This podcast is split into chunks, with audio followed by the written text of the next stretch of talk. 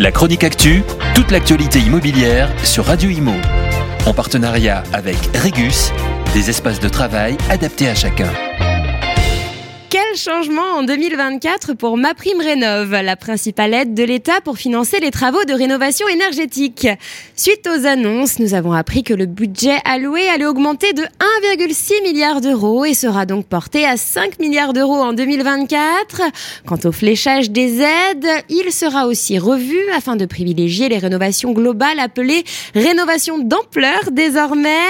Ainsi, dès le 1er janvier 2024, les aides Ma Prime Rénov seront structurées en deux parcours de rénovation.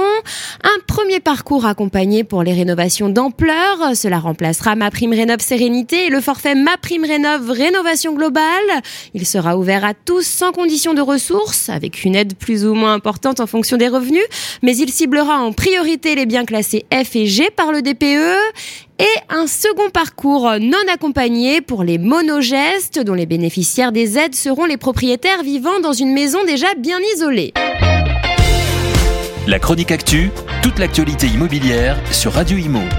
En partenariat avec Regus, des espaces de travail adaptés à chacun.